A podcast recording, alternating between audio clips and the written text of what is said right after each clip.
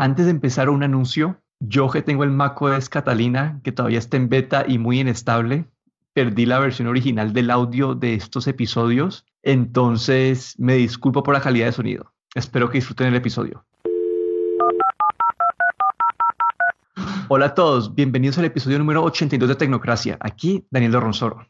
Y aquí Guillermo Ferrero. Bueno, hoy es un episodio más tranquilo, no basado en noticias, pero vamos a hablar de lo que es el ecosistema de Apple y de una cosa que ellos anunciaron en su evento de Apple, que no anunciaron muy fuerte, pero siento que es el producto más innovador de todos, y es el chip de tecnología ultra, de tecnología inalámbrica ultra ancha, o lo que llaman ellos el Ultra Wideband Technology.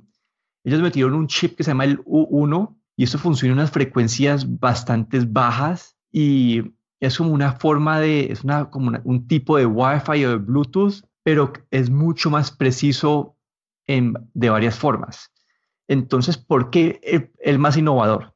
Es, primero, es Apple la, primera compañía que ha implementado este chip. Ninguna otra compañía de celulares lo ha implementado en sus celulares hasta ahorita. Hay rumores de que lo van a estar implementando en los próximos años. Pero, ¿qué permite esa tecnología? Esa, ¿cómo hoy en día, ¿cómo utilizamos el Bluetooth para algo de localización? El Bluetooth utiliza la potencia de la señal para determinar qué tan lejos o qué tan cerca está de, otro dispositivo. Entonces hay carros que uno puede abrir con, una, con un celular que funciona a través de Bluetooth. Entonces el, carro dice, la señal de Bluetooth está muy fuerte, entonces vamos a abrir el carro. ¿Qué problemas tiene esa tecnología hoy en día? Que alguien puede poner un repetidor de señal, vos estás como que en tu casa, estás en un restaurante, pone el repetidor de señal el repetidor de señal hace que la señal esté más fuerte de lo que en verdad está, el carro piensa que, que estás ahí al ladito porque la señal está fuerte y lo abre. La, este Ultra Wideband Technology o tecnología de, de banda ultra ancha funciona con como que la, velocidad de la luz más o menos. Entonces mide la distancia o el tiempo que se demora en volver una señal y sí, en, que, en, en ir y volver una señal. Entonces, si esa señal se demora más tiempo, como que simplemente sabe que está muy lejos. No hay una forma de, amplificar el señal porque el tiempo de que, transcurre desde que la envía es lo que va a estar utilizando para medir la distancia. ¿Esto qué permite? Eso permite con gran precisión, creo que una compañía que hace esto dijeron que hasta 5 milímetros de precisión pueden detectar como, sí, dónde está, dónde está la señal. Entonces, un carro va a saber con exactitud dónde estás vos. Alguien no lo puede replicar porque si lo replican la señal simplemente se va a demorar más en llegar y vas a ver que estás muy lejos. Entonces esto abre muchas, abre, abre espacio, abre eh, opciones en cosas de seguridad, digamos un, un smart lock. Un smart lock en, tu casa hoy en día funcionan con el Bluetooth, pero el smart lock no sabe si estás a qué lado de la, de la, de la puerta estás. Con esa tecnología, el Smart Lock podría saber que si estás adentro de la casa o afuera de la casa y basado en eso tomar las, las acciones que debe tomar. Entonces, si detecta que estás llegando desde afuera hacia adentro, entonces te va a abrir la puerta. Si sabe que te estás alejando de la puerta, como que, como que alejándote de tu casa, vas a ver que le, debe, debe ponerle seguro. O si sabe que estás entrando, como que si detecta que te estás alejando de, de, la puerta, pero entrando a la casa, puede ejecutar una función de, de prender las luces o algo por el estilo. Entonces te da muchas más opciones o te dan nuevas alternativas en el mercado de, de tecnología de hogar inteligente. Eso es una parte. También hay otras funciones como para realidad aumentada. Al tener tan precisión tan alta de realidad aumentada, entonces vos puedes poner este, esa tecnología en diferentes instrumentos y ver el mundo a través de una realidad aumentada y hacer súper super precisa la información que te, que te, está dando. Entonces uno puede estar, no sé, armando un motor o siguiendo unas instrucciones y al tener esta tecnología va a ser súper, sí, va a ser más preciso y puede que esta, esta tecnología de, de realidad aumentada que se está rumorando de Apple sea aún más útil. Entonces, no sé, es cierto que es una tecnología que Apple ni mencionó en su presentación, y, pero siento que es la tecnología que más potencial tiene como lo que se dice, lo que mencionan en su, en su material de mercadeo es que ahora con el airdrop, entonces si hay dos personas que tienen el, el, airdrop con esta, con esta banda ultra ancha, si yo te apunto mi celular a vos, esa, esa puntada vamos a ver que esa es la, esa es la, la ruta más corta, entonces va, me va a sugerir compartirse este archivo por airdrop a Guillermo porque es la señal a la que dos, los dos nos estamos apuntando. Entonces entiende cuál es la ruta más corta y puede ayudarte. Estás en un lugar que hay 40 personas con el airdrop prendido, te ayuda a identificar la persona eh, más ideal o más precisa al momento pues, de compartir los archivos. Pero no sé, como que siento que, que esta tecnología de ultra precisión es algo que Apple no mencionó. Apple es el primero en implementar en un celular y tiene un potencial enorme. Y quería, no sé, quería mencionar esto antes de, de hablar del ecosistema, porque sí, cierto que es, este es el área en donde si, la, si el iPhone tuvo una innovación, es en este área, porque las cámaras como que son muy buenas, pero están a la par de otros celulares. La batería es buena, pero están a la par de otros celulares. Entonces el área de innovación grande es este chip, porque es el, único, celular que, el único celular que lo tiene en este, momento, en este momento. Sí, yo, yo creo que aquí, no, como, como, has comentado, no le dieron mucha importancia, pero aquí es, este chip realmente va a abrir una serie de servicios que, que aún estamos por ver eh, Apple normalmente no da mucha, mucha importancia a la parte técnica, sino más que nada al, al, resultado en el usuario final. Eh, como por ejemplo cuando introdujeron el airdrop, que no sé si yo lo utilizo bastante a menudo. Antiguamente pues había, tenías que darle al Bluetooth o al Wi-Fi, ver que estás en el el hacer el, pairing con el otro dispositivo, una serie de cosas, y ellos introdujeron un, digamos, un servicio llamado AirDrop, donde tú no sabes ni si tienes el Bluetooth encendido o no, y nada, puedes simplemente eh, enviar fotos a, otra gente que está cerca. Yo creo que con, el, con, este, con este chip pues, eh, van a crear una serie de servicios que como, como, al igual que digamos el airdrop, pues no van a estar concentrados en lo que está utilizando detrás, que probablemente va a ser este chip 1, sino más que nada en la utilidad, digamos, para el usuario final. Estos smart tags que, o las, estas, esas etiquetas inteligentes que, que parece que estábamos esperando que se anunciasen en este último evento, pero probablemente hay rumores de que a finales, tal vez a finales de octubre o durante octubre veamos un nuevo evento donde se anuncie esto también. Pues yo creo que aquí eh, va a ser algo que vamos a ir viendo durante los próximos meses y, y como bien, dices tú, esto puede ser revolucionario y yo creo que aquí luego vamos a ver a, a, otros, a otros fabricantes que van a ir detrás de, de, Apple cuando empiecen a anunciar este tipo de servicios, ¿no? Porque van a ser cosas que en este momento a lo mejor no tenemos muy claras. Eh, cuál puede ser su utilidad, pero una vez presente en esos servicios, pues mm, nos vamos a preguntar cómo no se nos ha ocurrido antes, ¿no?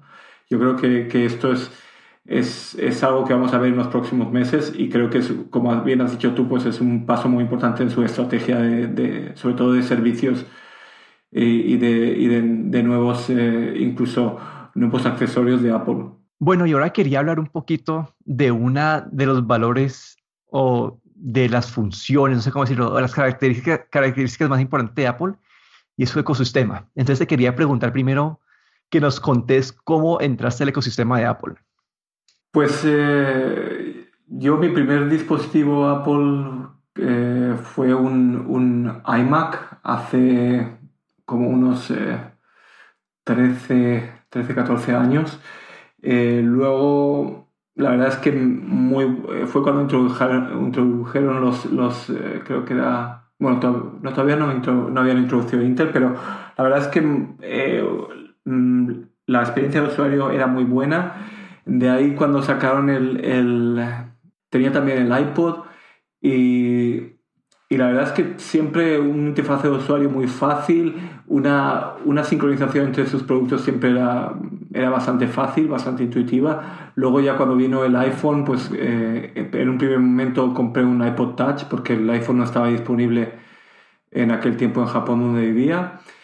Y, y también pues de ahí luego ya cuando me mudé a Europa compré mi primer iPhone y, y ya de ahí también eh, un MacBook Pro, pero básicamente todo, todo ha sido, o, digamos, este, el haberme metido en el ecosistema de Apple ha sido primero de todo por, por esa facilidad de uso, que hay gente que dice que a lo mejor no es realmente fácil o, que, o que, es, o que hace que no puedas acceder a, a, cosas más o eh, cosas más, eh, más detalladas o digamos para el, para el, usuario más experto. Pero después de todo, un, usuario digamos de casa lo que quiere es facilidad, quiere... Eh, yo no quería estar perdiendo tiempo configurando mil cosas en, en, mi ordenador o en mi teléfono. llega un momento en lo que quiere es simplicidad y bueno, poco a poco pues eh, fui entrando en, este, en este mundo de, de, Apple o de su ecosistema, luego ya con servicios, el servicio de, de, iCloud.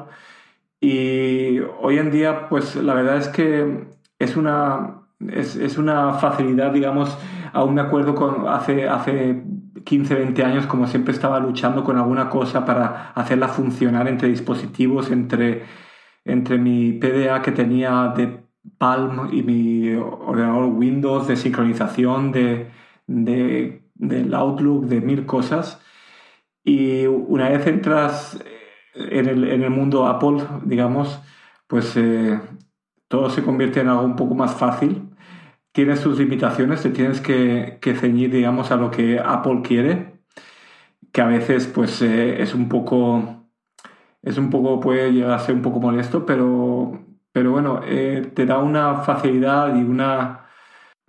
te da una experiencia de usuario que, que no tienes en, digamos, en otros ecosistemas. Y, y también te da como una, una, una confianza, ¿no? no sé cómo decirlo, pero normalmente todos sus productos se notan bastante estables y, y, se, y si sigues, eh, digamos, su, su ecosistema, sus servicios, pues la verdad es que se hace muy fácil, muy fácil utilizar. Sí, para mí, para mí fue un poquito diferente la historia, pero parecía también en el, en, el, en el sentido de que fue dispositivo a dispositivo. Y yo cuando estaba en la universidad, yo tenía, un, pues yo tenía mi celular, un celular Sony, tenía un laptop HP, eh, y cuando yo salía pues con todos los amigos a estudiar, y todos tenían su Mac, y como que a, lo, yo a los 45 minutos ya tenía que ir a buscar dónde conectar el laptop y ellos seguían en su, en su Mac sin problema por horas y horas y, y no, nunca tenían problemas. Cuando ellos iban a clase y yo siempre andaba con el cargador para arriba y para abajo. Y eventualmente dije, no, pues esto ya como, no sé, pues todo el mundo que conozco tiene, que tiene un Mac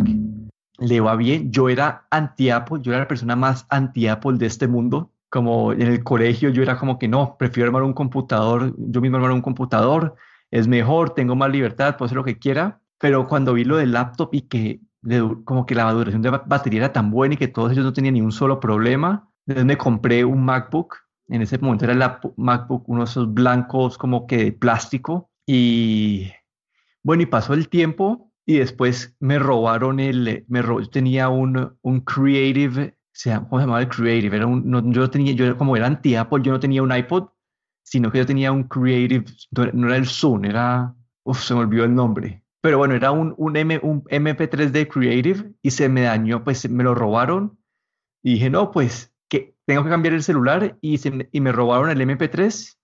Entonces como que un iPhone, pues en esa época que como que el iPhone 3G creo que era, era como pues lo mejor en ese momento.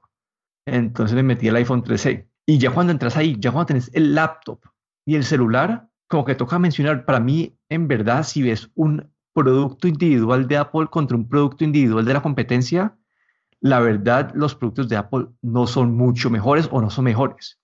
Como que un, celular Pixel, un celular de Samsung es igual de bueno que, que un iPhone. Pero cuando tenés el laptop y el iPhone que puedes eh, abrir como que el navegador, tener pues eso, lo que llaman ellos el, el continuity, pues que puedes abrir el navegador de un lugar al otro, puedes hacer, copiar en el, en el Mac y pegar en el iPhone así de una, que las notas se, sincronizan, el, el iMessage, toda esta integración que hay extra, como te da un beneficio que hace que la suma de estos dos productos sea más que los productos individuales, porque hay laptops de, de Dell o de Microsoft con Surface que son laptops muy buenos, pero yo, y bueno, ya cuando tenía el iPhone y el laptop, ya dije, listo. Después me tocó cambiar el laptop y ya tenía un iPhone. Dije, no, pues vamos a, ya que ya tengo el iPhone, entonces mejor tener un, otro MacBook que, que un computador de Windows porque, porque me da ese beneficio del ecosistema.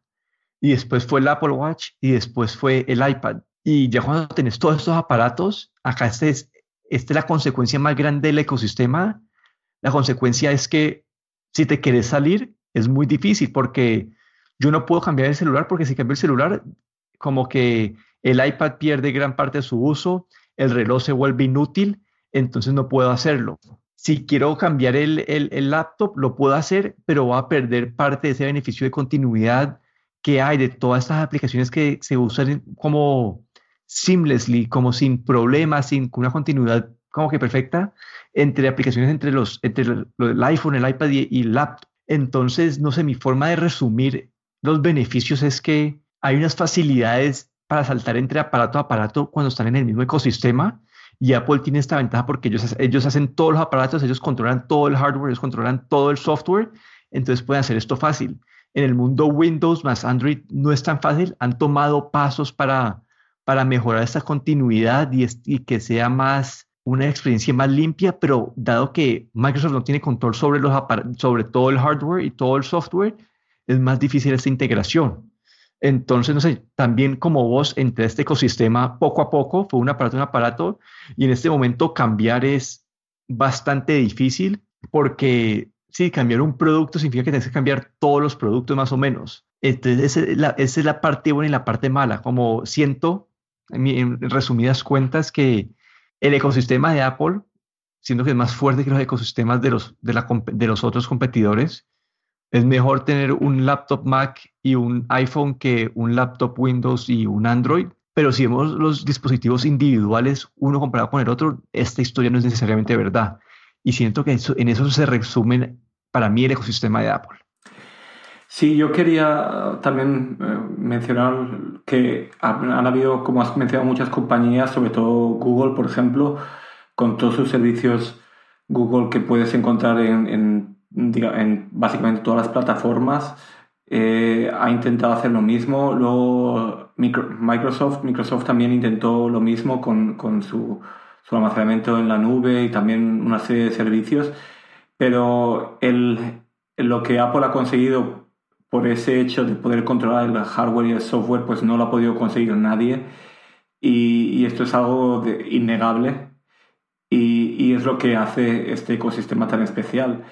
Y, claro, vives a expensas de, Apple, de lo que van a sacar, de cómo te haces un poco su, sus esclavo de ellos, pero por otro lado, pues te da una, una facilidad que no tienes, digamos, ni que hacer mucho, no tienes que, elegir o, no tienes que, que, hacer mucho, no tienes que calentarte mucho la cabeza porque tampoco hay mucho donde elegir en los productos de Apple sabes qué es lo que tienen laptops, qué es lo que tienen en telefonía. Entonces, como te, te simplifican hasta la hora de, de, comprarte un dispositivo nuevo, ¿no? Porque vas a ir a, a, un dispositivo de ellos y tampoco vas a tener mucho donde elegir.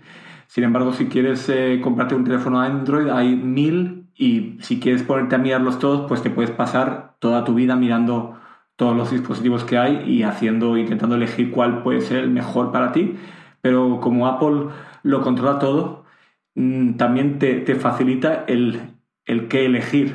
Entonces, como te hace la vida, te simplifica la vida de alguna manera. Sí, pero bueno, ese fue nuestro resumen de lo que es el ecosistema de Apple para explicarlo un poquito y cómo llegamos a él.